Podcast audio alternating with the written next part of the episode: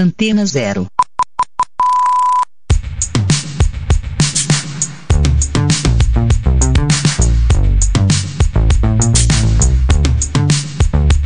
A Antena Zero apresenta Rádio Diversidade.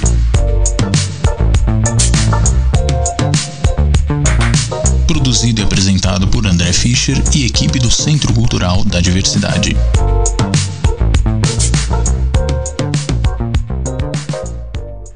Bem-vindos ao Rádio Diversidade, programa semanal do Centro Cultural da Diversidade, aqui na Antena Zero, com informações sobre a produção cultural LGBTQIA. Esse é o nosso programa número 9. Eu sou André Fischer, coordenador do Centro Cultural da Diversidade.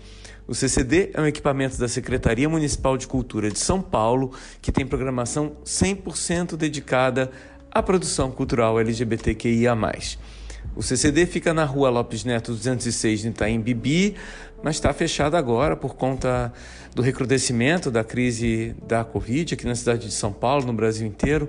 Então, até o dia, pelo menos até o dia 11 de abril, a gente está com os portões fechados, mas as nossas redes sociais estão bombando com dicas diárias de leituras, novos artistas, histórias da nossa comunidade.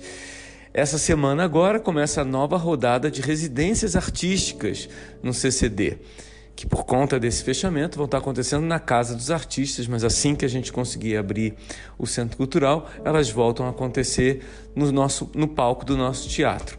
Os dois espetáculos em residência são Elas e Antropotomia, espetáculos que foram criados online e que estão justamente nessas residências fazendo essa transição para o presencial.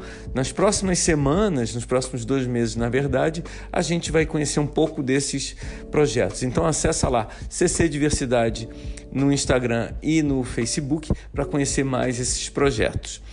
O Rádio Diversidade é produzido pelos jovens monitores e programadores do CC Diversidade. E a gente na próxima hora vai ouvir dicas e informações e ouvir bastante música. Vamos lá então. Salve, salve pessoal! Aqui quem fala é Felipe Crisóstomo e hoje eu estou aqui, como de costume, no programa do Centro Cultural da Diversidade na Rádio Antena Zero para entregar para você, meu amor. Sim, para você. Duas dicas de séries LGBTQIA maravilhosas. Se você passou a semana ansiosa por novas dicas ou se é a primeira vez que você está nos ouvindo, Seja muito bem-vindo! E no programa de hoje eu vou fazer indicação de séries de high school norte-americano. A nossa primeira indicação de hoje é de uma série que já terminou há alguns anos, mas ainda assim é queridinha no coração de muitas LGBTs por aí. Se você nunca ouviu pelo menos uma versão de músicas feitas por essa série, tem alguma coisa errada. Sim, eu estou falando de Glee, a série dirigida por Ryan Murphy, Brad Falchuk e Ian Brennan. Conta com seis temporadas e a primeira foi lançada em 2009, enquanto a última, a sexta, foi lançada em 2015.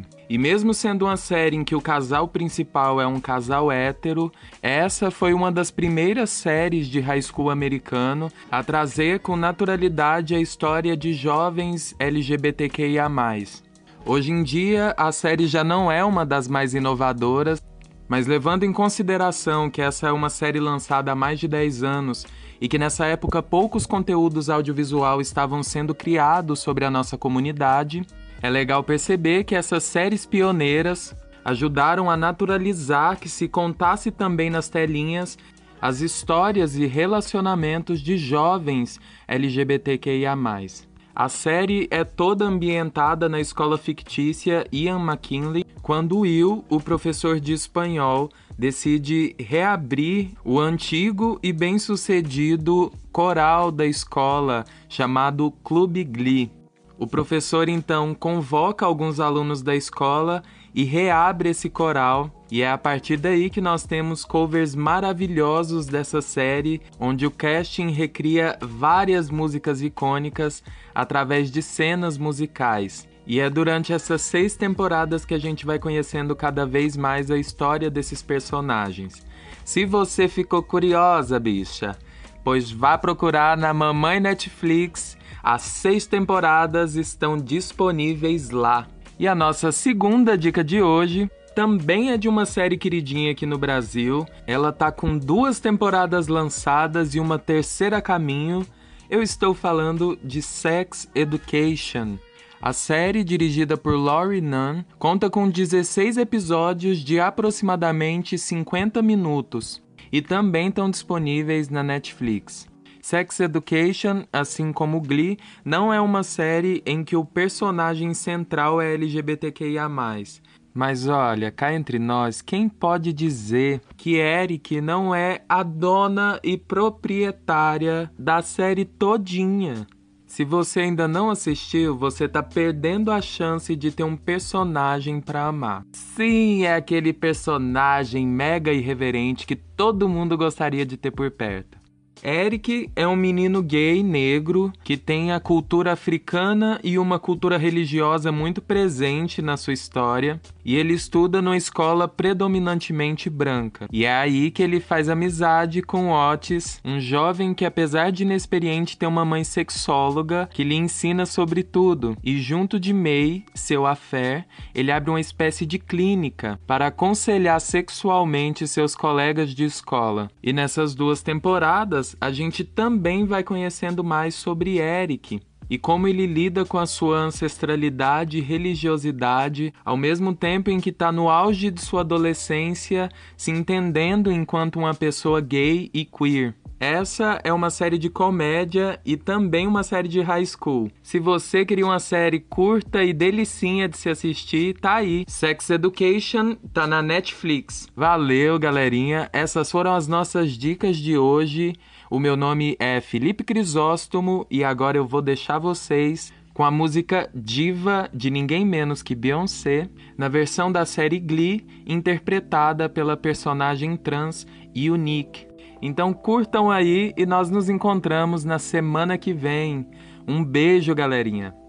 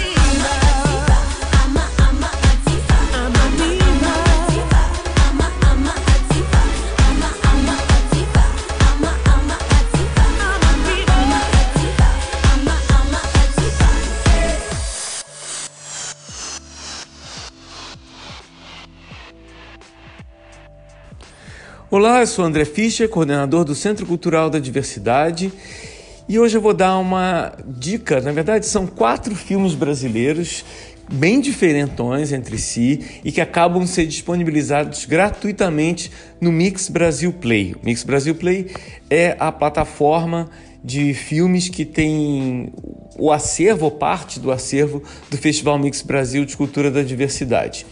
Esses quatro filmes que eu vou dar a dica agora são dois documentários, dois filmes de ficção, um trans, um gay, um lésbico e um que tem um pouco de tudo, para todos os gostos. O primeiro filme é Nova Dubai.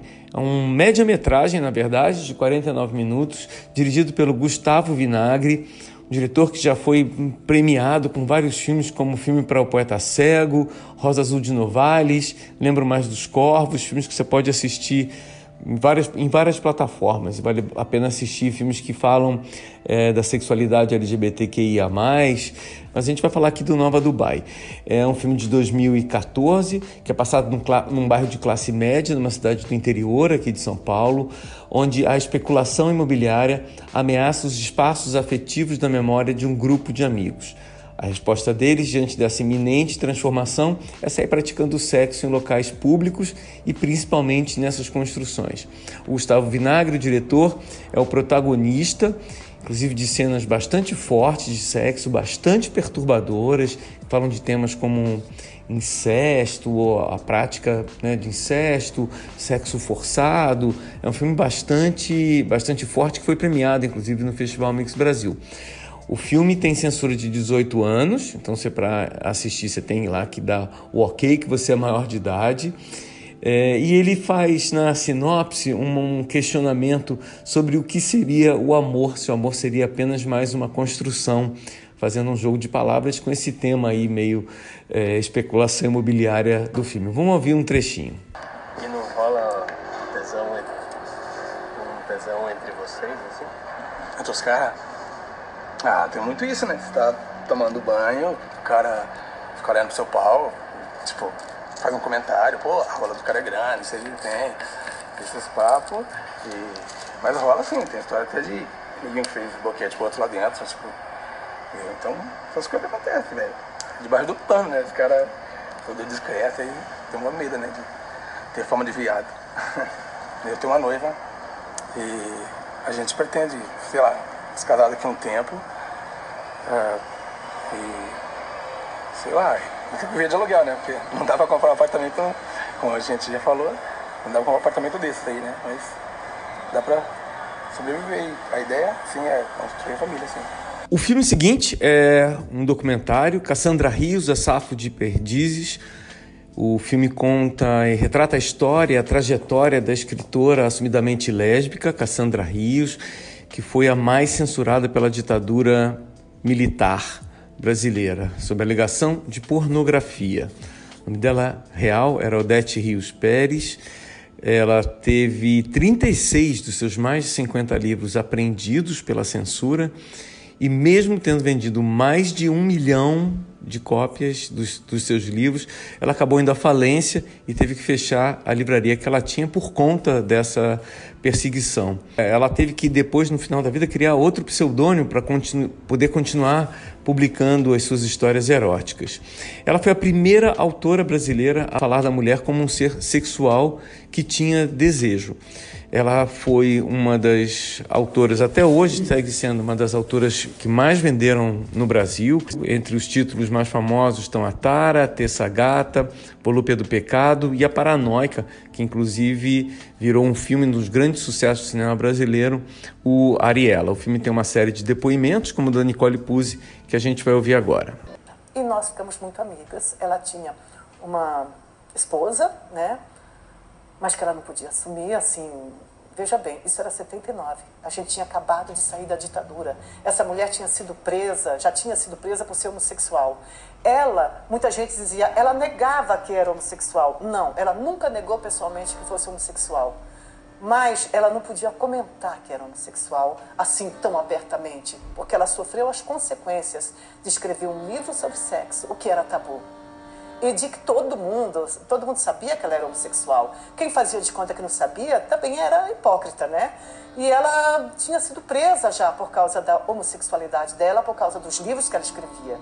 O terceiro filme é um documentário também, Favela Gay, do Rodrigo Felha, que retrata a vida da comunidade LGBT nas favelas do Rio de Janeiro e as questões comuns do dia a dia dos gays, lésbicas, pessoas transexuais que vivem nessas comunidades. Homofobia, preconceito, aceitação da família, como que é a vida no trabalho, a interação social. O filme tem um monte de depoimentos super interessantes, vai em várias comunidades, como a Rocinha, e de várias pessoas mais anônimas ou conhecidas, como o John Willis, por exemplo, e tem cenas muito interessantes da parada de Madureira, na zona norte do Rio, uma das, inclusive, uma das maiores paradas do Brasil.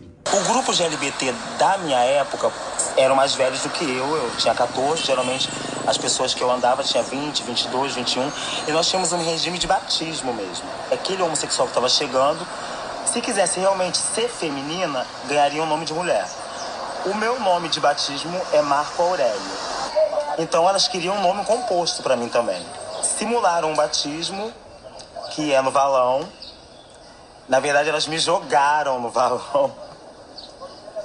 Não me jogaram, literalmente jogaram, mas elas me colocaram três vezes. O valão antigamente ele transbordava, então a água ficava meio que submersa. É, me botaram três vezes, me tiraram na terceira vez, gritaram Marta Júlia. Quer dizer, foi daí que nasceu a Martinha, que na verdade é Marta Júlia. Aqui foi meu batismo, né? Que não é o Rio Sena, mas é o nosso riozinho do balão Aqui, há quase 20 anos atrás, nasceu Marta Júlia Schmitz, popularmente conhecida como Martinha, que hoje é isso aqui que vocês estão vendo. Graças a esse balão, na hora foi constrangedor, porque eu fiquei suja, fedida, envergonhada, mas ao mesmo tempo satisfeita porque estava sendo reconhecida pelas mais velhas, né? Teve festinha, banho, roupa nova. E daí em diante, há quase 20 anos atrás, surge Martinha. Bom, e o quarto filme de hoje é Elvis e Madonna, um filme do Marcelo Lafitte, de 2010. Ele conta a história de uma entregadora lésbica, na verdade bem boot. Hoje, ela, hoje a gente chamaria ela talvez de uma pessoa não binária ou talvez um menino trans que se chamava Elvis, conhecido como Elvis que vai que é entregador de pizza e, e ajuda uma tem uma situação e ajuda uma artista travesti eles acabam se tornando amigos e acabam se apaixonando. Essa paixão vai deixar as duas, Elvis e Madonna, Madonna é o nome artístico da, da travesti, vai deixar as duas meio confusas com a sua própria sexualidade e o filme vai contar a história dessa paixão e como que elas lidam com preconceito, inclusive interno dentro da própria comunidade LGBT, que não entende muito bem essa relação entre uma lésbica e uma travesti. O filme tem um elenco super bacana, com participações de José é Maite Proença, é, e ele é estrelado pela Simone Spolidori, que ganhou vários prêmios, inclusive com o filme, e com Igor Cotrim, que faz o papel da, da Madonna. Mesmo em 2010, esse filme já na época é, levantou uma discussão sobre a questão de transfake, enfim, e é um filme que teve alguns problemas por conta de você ter um ator, um homem cis, é, fazendo o papel de uma pessoa trans, de uma travesti. Mas é um filme bastante divertido e que teve algum sucesso aí até no circuito comercial. Vamos ver um trechinho. Você não me conhece? Elvis. Você se chama Elvis mesmo? Não. É Elvira. E você? Chama Madonna mesmo? A Dailton. Mas a minha mãe sempre me chamava de Dadá. Dadá, Dadá, Dadá, Madonna. Bom, essas foram as dicas de hoje. Quatro filmes LGBT que você pode assistir gratuitamente no Mix Brasil Play. Até a próxima semana.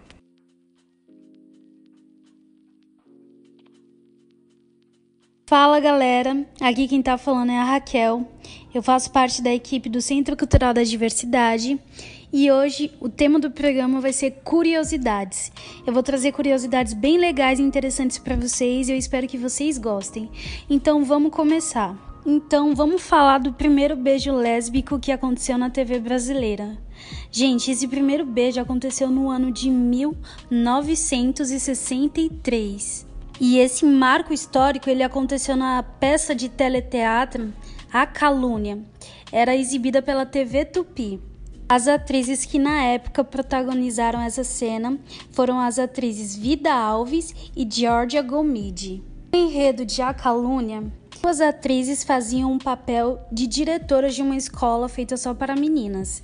Aí, no caso, aconteceu que uma das alunas que era dessa escola acabou espalhando o boato que as duas diretoras se gostavam quando na verdade elas não tiveram nenhum envolvimento sentimental até então a, a essa calúnia, né? Depois que isso tudo aconteceu e os pais dessas alunas ficaram revoltados porque condenaram esse tipo de relação, elas acabaram, os pais acabaram mudando as alunas de lugar, de escola, e no final da novela elas se beijaram, porque então elas perceberam que realmente elas se gostavam não só como amigas, mas tinham um envolvimento sentimental. E foi assim que aconteceu o primeiro beijo lésbico da história da TV brasileira. Pois bem, gente, agora eu queria perguntar para vocês: é, vocês sabem me dizer qual é o primeiro super-herói do universo Marvel LGBTQIA? Gente, o universo Marvel ele começou em 1961 e o lançamento foi Quarteto Fantástico, né?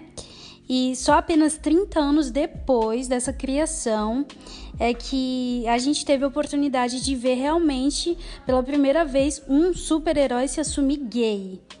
E esse herói, ele era o campeão olímpico de esqui Jean-Paul Bourboul, ou Estrela Polar, como ele é conhecido. A razão, né, para ter toda essa demora é porque além de ser muito conservador naquela época, os escritores, eles tinham uma autoridade do Código de Quadrinhos de 1954, que era um departamento de censura que policiava os conteúdos dos HQs e proibia explicitamente referências qualquer tipo de referência à homossexualidade. Bem, falando agora do Estrela Polar em si. Ele fazia parte da equipe de super-heróis, né, totalmente canadense, que era patrocinada pelo governo Tropa Alpha. A equipe ela apareceu pela primeira vez nas páginas dos X-Men de 1979 e ganhou sua própria série também em 1983.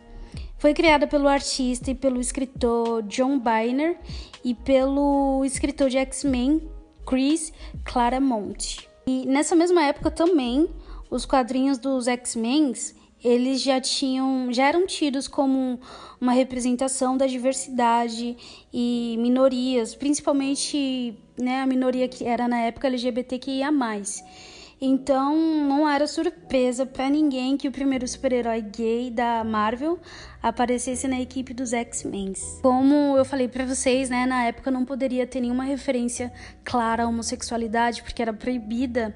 Eles começaram a escrever é, não mensagens subliminares, mas de uma maneira menos clara, digamos assim. Começaram a escrever de forma que só se você prestasse muita atenção você conseguiria perceber alguns indícios de que realmente o personagem já tinha sua sexualidade definida e não era que todo mundo da época que era tão conservadora estava esperando. A primeira vez que a sexualidade dele ficou em pauta foi quando Estrela Polar ele aparece pela primeira vez, né, em Tropa Alpha, no HQ 7 de 1983, quando ele encontra um velho amigo dele chamado Raymond, que ele é fortemente sugerido como um ex-namorado, né? E na história é, escrita pelo Byner, Raymond é, comenta sobre a boa aparência do Jean Paul e ele também faz referência à natureza secreta do seu relacionamento com ele, mas tudo de forma menos explícita possível. Tarde, esse velho amigo que ele reencontrou é assassinado e ele fica muito mal. E aí ele começa a falar mais ainda dos sentimentos que ele tinha por ele. Aí nesse ponto da história você já consegue notar um pouquinho a mais que sabe? Que realmente ele tinha um sentimento não só de amigo, mas era um, algo sentimental, interesse amoroso nele. E aí você vai conseguindo perceber agora com mais claridade que realmente o personagem ele tem.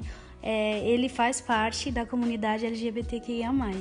E foi apenas no ano de 1992 que foi três anos, né, após uma grande revisão do Código dos Quadrinhos é, abrir oficialmente a porta para a representatividade de personagens LGBTQIA, que a Marvel resolveu assumir o herói abertamente como gay. Na Tropa Alpha, no HQ 106. Como a gente pode ver, demorou bastante tempo. E lá o escritor do personagem, é, o Estrela Polar, né, o personagem declarou: Eu sou gay mesmo depois de, é, de toda essa história que ele teve, de todo o crescimento pessoal do personagem nos HQs, essa frase que ele declarou que ele se revelava falando que ele era gay não foi aceita é, de maneira amigável pela liderança corporativa da Marvel. Pelo contrário, eles, ficou, eles ficaram muito indignados e por conta que a história é secreta, 20 anos depois, é, Estrela Polar também participaria do primeiro casamento homossexual da Marvel. Esse foi um evento histórico que foi destacado na capa do X-Men do HQ 51 e na época a Marvel ela fez um grande anúncio na TV. Aí agora teve anúncio na TV e tudo. E foi com o intuito de deixar o universo mais inclusivo e progressivo por conta que queremos acreditar que a ignorância foi se diluindo com o passar dos anos, né?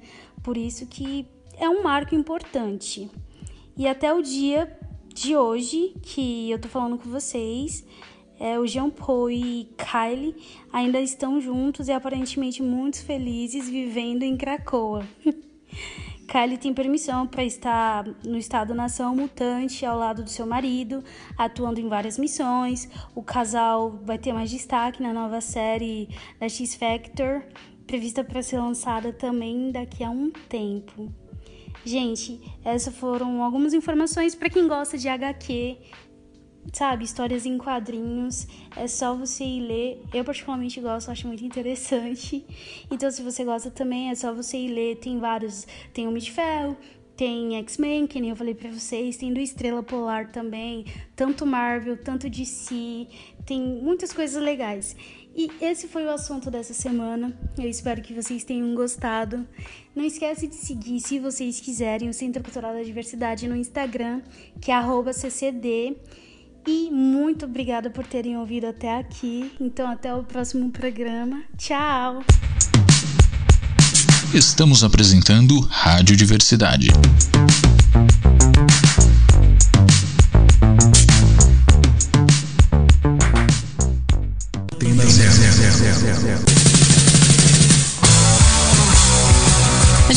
Concorda que você não deve deixar o rock sair de você.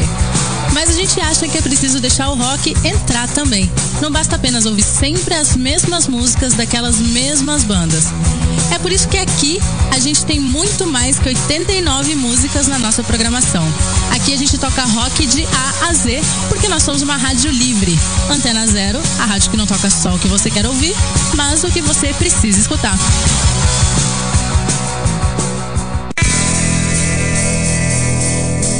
Programação da Antena Zero tem o apoio cultural de Banca Macunaíma, banca de livros usados, compra, venda e troca. Praça Dom José Gaspar, frente à Avenida São Luís, ao lado da Biblioteca Mário de Andrade. Aberto das 9 às 19 horas. Banca Macunaíma.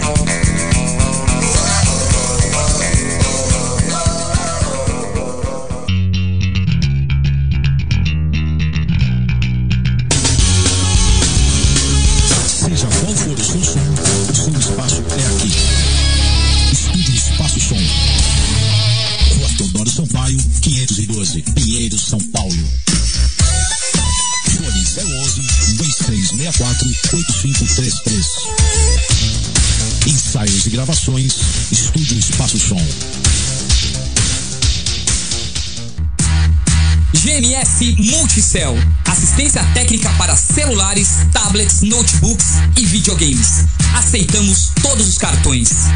Rua Doutor Campos Moura, 80 a 100 metros do metrô Arthur Alvim. Instagram GMS Multi.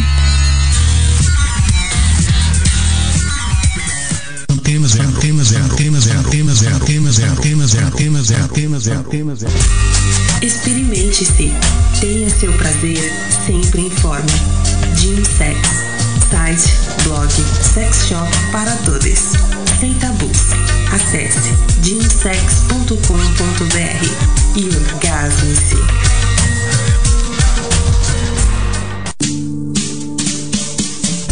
Os homens estão cada vez mais cuidadosos com a beleza e aparência.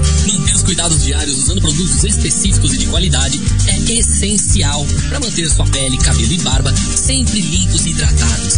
Produtos Barba Rubra são balme, pomada, cera, shampoo 3 em 1, gel para barbear e pós-barba.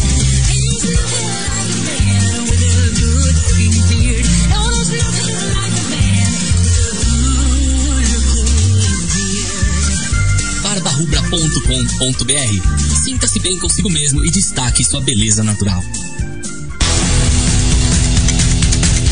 Na loja Underbeard você encontra os acessórios originais Barba Rubra, canecas, camisetas e bonés, coleção tatu, coleção barbershop, kits especiais e muito mais. Acesse underbeard.com.br.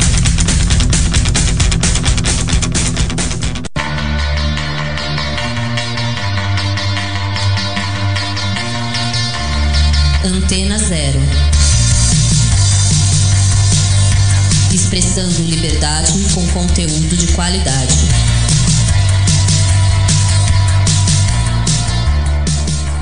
Antena zero, zero, zero, zero. Estamos apresentando Rádio Diversidade.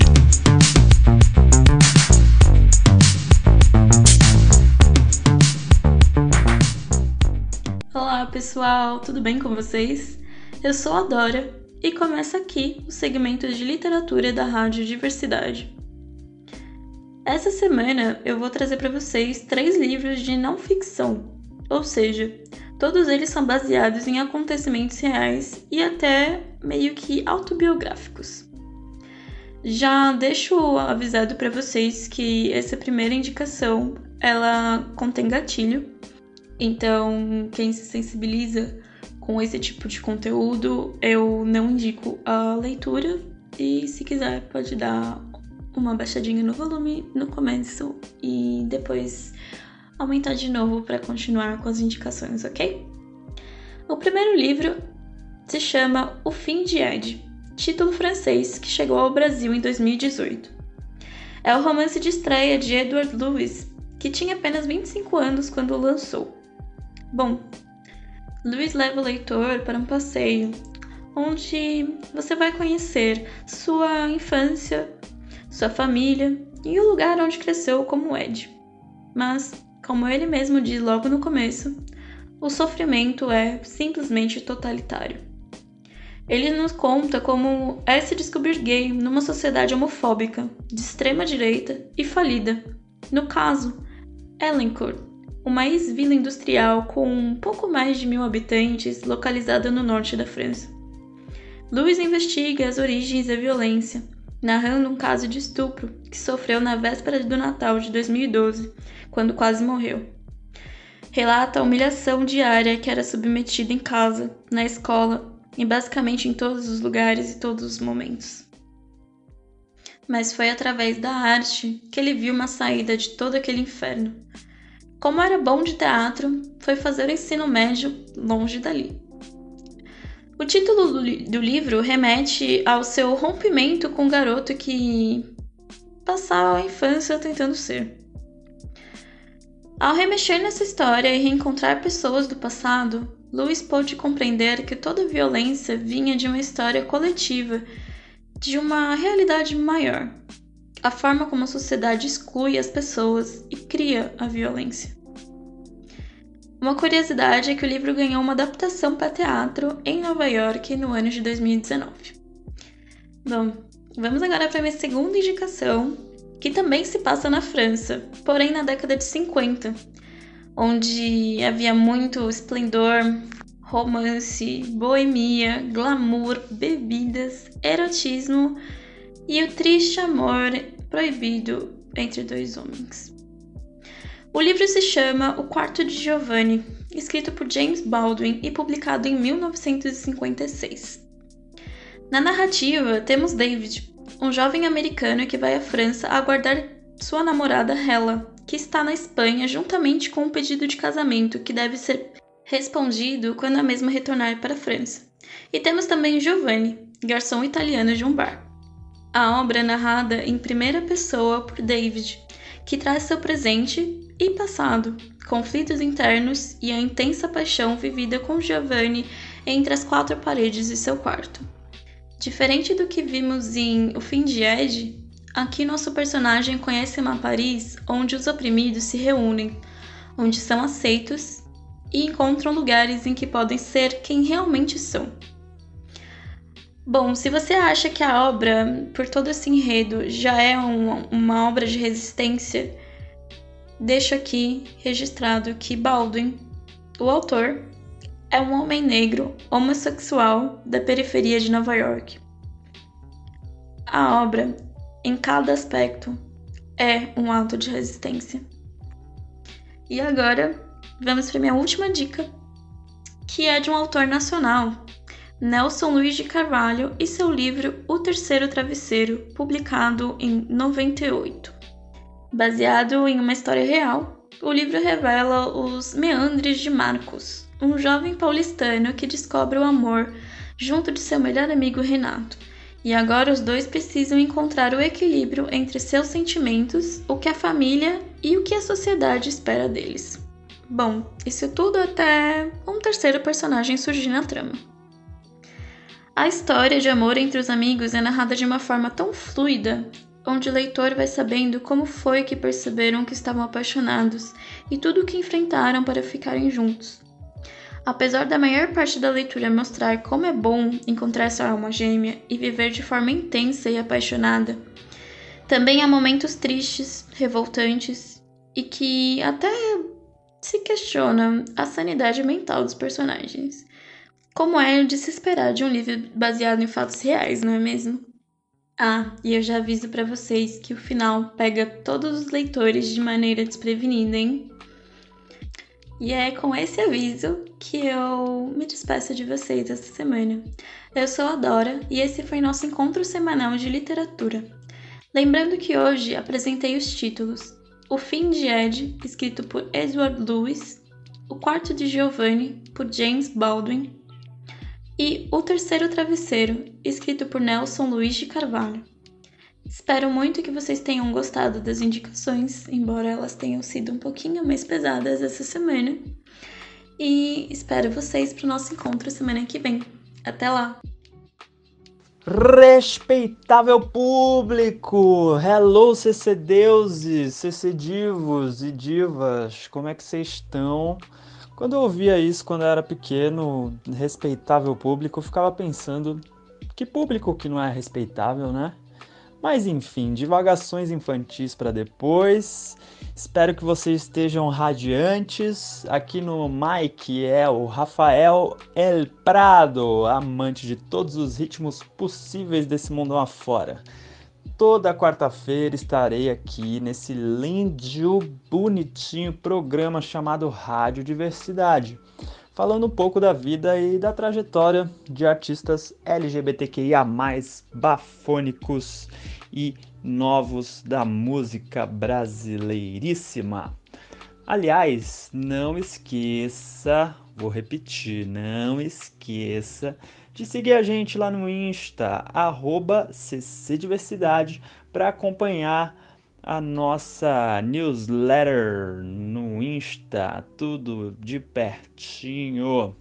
Ah, e lembrando também, se caso você perdeu o começo do programa ou quer ouvir os outros anteriores, a gente está lá no Spotify também. É só procurar Rádio CC Diversidade e dar play Partiu agora para a dica musical da semana? O bichinho cresceu rodeado e respirando arte.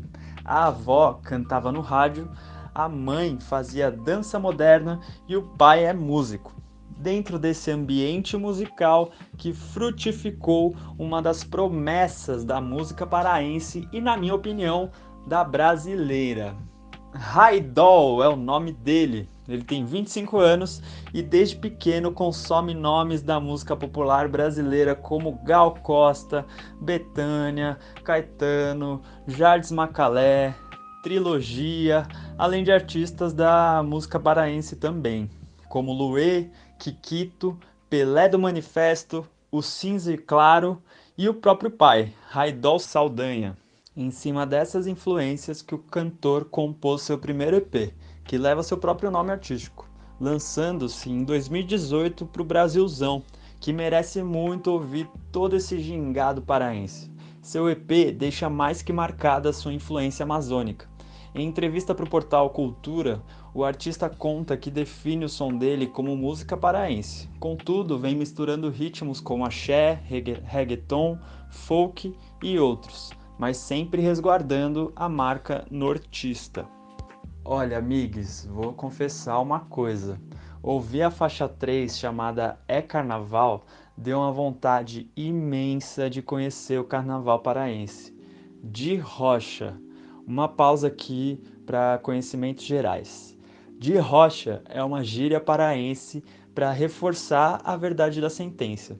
Tipo o nosso É Sério, mano, ou o Na Moral paulistano, né? Ah, e confere o clipe da música no YouTube também, galera, com cenas maras do carnaval retrasado.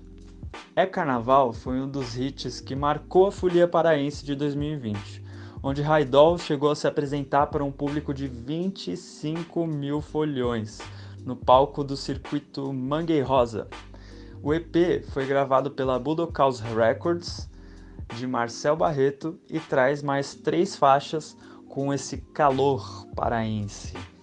Após esse primeiro EP acalorado, o cantor já lançou alguns outros trabalhos, como o EP Força das Águas, em setembro de 2019. Aí, dois meses depois, ele gravou o single Pra Te Ver Passar, junto com Yuri Reiner, no ano passado também lançou um single clipe chamado Cai Fora e mais um EP chamado Envolvência. O bichinho não para não, gente.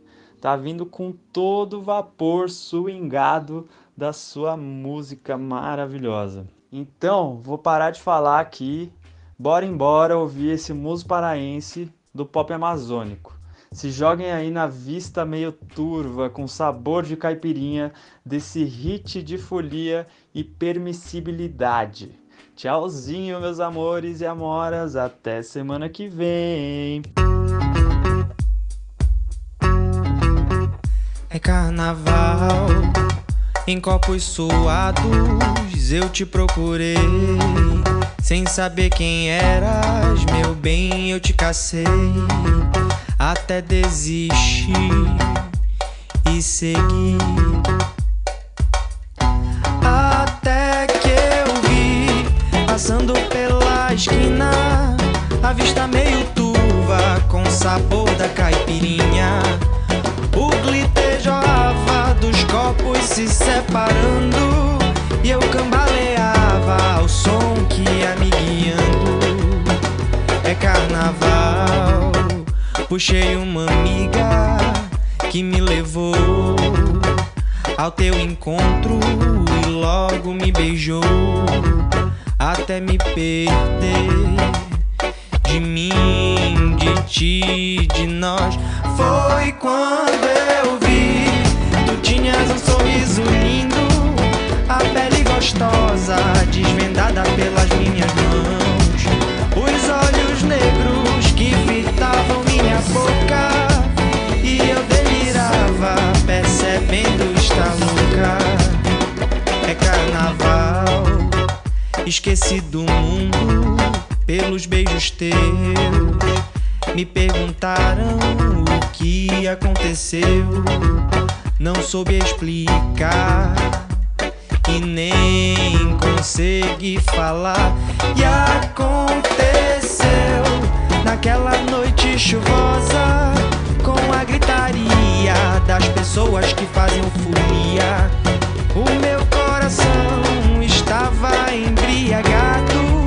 Mal sabia ele que já tinha se viciado. Foi quando eu vi, tinhas um sorriso lindo, a pele gostosa, desvendada pelas minhas mãos. Os olhos negros que fitavam minha boca, e eu delirava, percebendo estar louca. Foi quando eu vi, tu tinhas um sorriso lindo gostosa, desvendada pelas minhas mãos.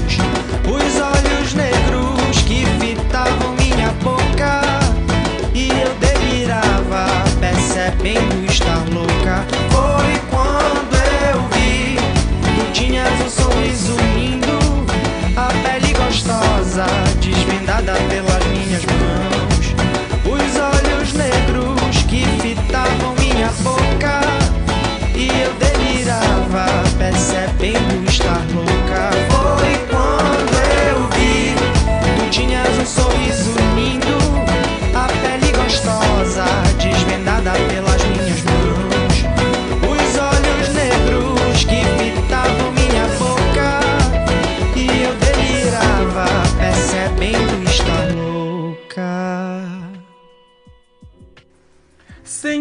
Senhoras e senhores, minas e monas, bichas e bichos, aqui quem fala é Igor Moura e nós vamos começar mais um papo de teatro hoje. No nosso programa de hoje, nós vamos conhecer um pouquinho da programação do mês de abril do Centro Cultural da Diversidade. E durante esse mês nós vamos conhecer muitos grupos de teatro, grupos que passaram e apresentaram seus trabalhos no Centro Cultural da Diversidade e outros grupos independentes da cena teatral paulistana. O mês de abril está começando e o nosso programa também. Vamos lá? Nesse início de mês, nós vamos receber dois novos espetáculos que vão começar a ser pesquisados e produzidos pelo projeto de residências artísticas do Centro Cultural da Diversidade. Nós estamos falando do espetáculo Elas e do espetáculo Antropotomia ou A Delicadeza nos Tempos do Ódio. E ainda de quebra, nós vamos receber a Viterrina, pesquisadora de teatro, para falar sobre dramaturgias em processos a partir das residências artísticas do Centro Cultural da Diversidade. Nessa live, a Ave vai falar pra gente sobre a importância de se produzir espetáculos de teatro LGBT em espaços públicos, assim como trazer para foco da discussão esses novos processos artísticos de espetáculos de teatro que vêm sendo produzidos durante esse período de pandemia, trazendo a discussão e a importância de se colocar em pauta temáticas e equipes LGBTQIA+, trazendo cada vez mais espaços para que essas obras e essas vozes sejam ouvidas. A live com a Ave Terrina vai ser no dia 24 de abril, 7 horas. Dessas novas obras é o projeto Elas. O espetáculo vai fazer sua primeira apresentação de abertura de processo, com uma grande equipe de mulheres artistas. Ele foi concebido originalmente pelo coletivo Caracóis, como uma chamada de Zoom que marca o final, ou não, de um relacionamento. A criação é de Karina Murias, Carol Moreno, Fernanda Reisman e Maria Carolina Ito. A dramaturgia é de Karina Murias e a direção é de Náchara Silveira e Sol Faganello. A obra traz pra gente as seguintes questões. Elas não estão juntas. O que eram dias se tornaram meses e elas já perderam as contas. Apesar dos quilômetros que as separam, um encontro é marcado em uma plataforma virtual. O olho no olho, o toque, o cheiro, a possibilidade de um último beijo não existem. E se tudo isso não tivesse acontecido, como estaríamos agora? O espetáculo Elas vai fazer sua abertura de processo no dia 29 de abril, às 7 horas da noite. No dia seguinte, nós vamos receber o espetáculo Antropotomia ou A Delicadeza nos Tempos do Ódio, uma obra escrita por M. Barbassa e em sua concepção e criação temos M. Barbassa e Davi Tostes. A obra, com esse experimento, busca refletir sobre o lugar da corporalidade nas redes sociais, local em que os discursos hegemônicos se materializam e onde os corpos dissidentes, corpos gordos, corpos trans, são alvos de manifestação de ódio. Surge daí a escolha do nome, antropotomia, que significa dissecação do corpo humano. A obra vai fazer sua estreia no Instagram do Centro Cultural da Diversidade no dia 30 de abril, às 7 horas da noite. Então não esquece, dia 24 de abril, 29 e 30, sempre às 7 horas da noite, nós vamos ter bastantes eventos sobre teatro nos perfis do Centro Cultural da Diversidade. E falando sobre o espetáculo, vamos relembrar agora um dos momentos mais importantes na trajetória do Centro Cultural da Diversidade, que foi a programação do mês da visibilidade trans em janeiro de 2020. Nós recebemos a coletiva Profanas com o espetáculo Frutas e Transgressão, Histórias para Tangerinas e Cavalas Marinhos, ou Palestina Livre. A obra que tem criação, dramaturgia, direção geral de trilha, figurino e performance de Manfrim Manfrim, que é fundadora da coletiva Profanas, e que na obra Frutas e Transgressão narra um corpo em transição de gênero, mostrando como esses depoimentos viram obra de arte. A personagem Tangerine se desnuda frenética para que aceitem seu corpo e a deixem existir. Híbrida, desobediente, fluida como cavalas marinhos. A coletiva Profanas, fundada por Manfrim Manfrim, Cache Melo e Bianca Ludguero, se formou durante o curso de interpretação em teatro na Universidade de Brasília, a partir da pesquisa que juntos fizeram sobre as profanações que um corpo em performance pode atingir a partir de experiências performáticas em espaços urbanos. A partir dessa pesquisa, iniciou a trajetória da sua coletiva. Em 2016, Manfrim Manfrim, se aperfeiçoando nos seus conhecimentos de direção teatral, e no mesmo tempo em que as membros da coletiva começaram seus processos de transição de gênero, entendem nesse momento o início da coletiva Profanas, do jeito que ela é hoje, uma coletiva artística, profissional e transperiférica. Em 2018, a coletiva Profana se muda definitivamente para São Paulo e passa a ter um olhar diferente para sua pesquisa, para a pesquisa da profanação. Agora, com um grupo formado, em sua maioria por pessoas trans, começou a desenvolver diversas pesquisas que resultaram nessa obra Frutas e Transgressão. Atualmente, a coletiva Profana desenvolve vários projetos em teatro, performance, ministrando cursos e oficinas, participando de eventos, sempre debatendo as temáticas da não binariedade, o corpo performático, diversidade e gênero. Para saber mais sobre a coletiva Profanas, você pode procurar em todas as mídias sociais que a coletiva está em todo canto. No Instagram, você encontra como @coletivaprofanas, tudo junto, e lá você tem acesso a todas as últimas produções e a mais informações sobre o espetáculo Fruta de Transgressão. E dentro da mesma programação do mês da visibilidade trans em 2020, recebemos a Samba de Rainha, que é um grupo de mulheres que tocam samba e misturam todo tipo de música brasileira. O samba feminino com todo o empoderamento da mulher. Com esse tom de nostalgia, eu vou deixar aqui vocês ouvindo Fé Não É Pequena. Então esse foi o programa de hoje. Até a próxima quarta. Tchau, tchau.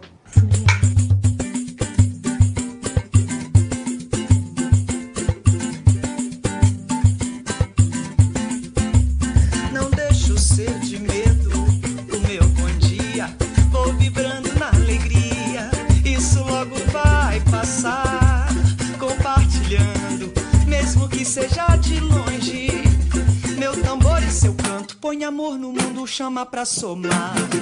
Canto pra mostrar que a minha fé não é pequena. Só vejo luz na janela da minha quarentena.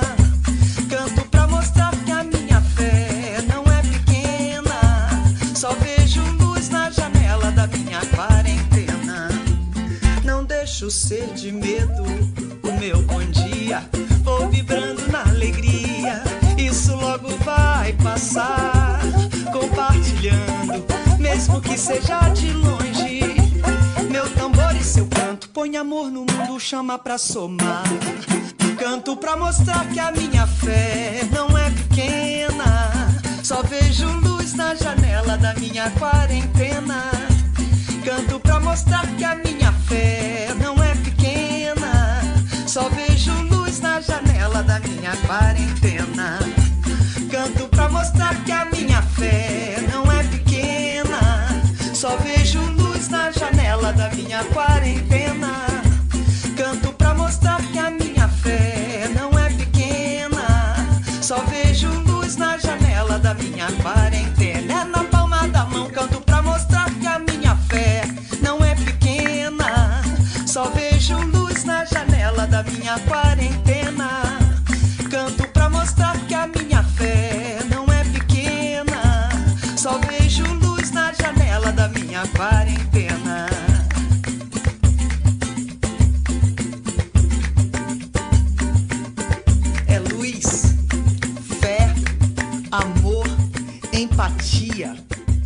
Aprendizado. Esse foi o Rádio Diversidade, programa semanal do Centro Cultural da Diversidade, aqui na Antena Zero, com informações sobre a produção cultural LGBTQIA. Você pode seguir a gente no Instagram e no Facebook pelo CC Diversidade.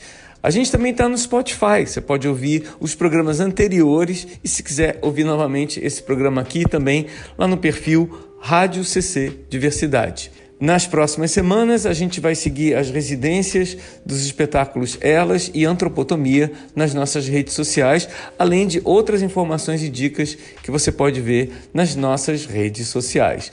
E manda um e-mail com sugestões para ccdiversidade.gmail.com. Até quarta que vem e boa semana a todos.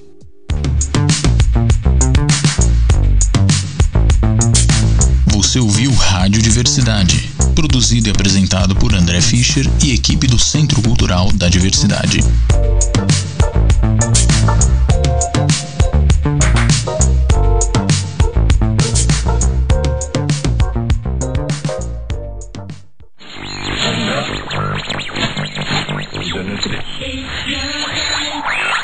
Você está na Antena Zero. Antena Zero. A rádio que não toca só o que você quer ouvir, mas o que você precisa escutar.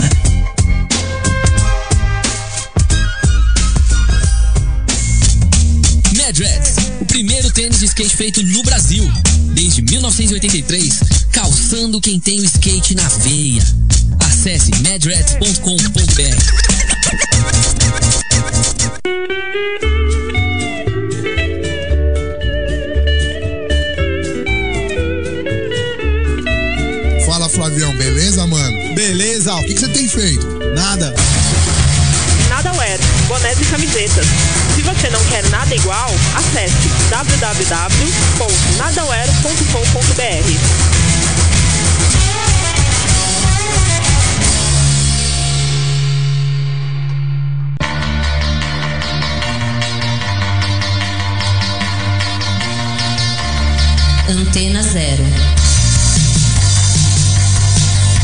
Expressando liberdade com conteúdo de qualidade.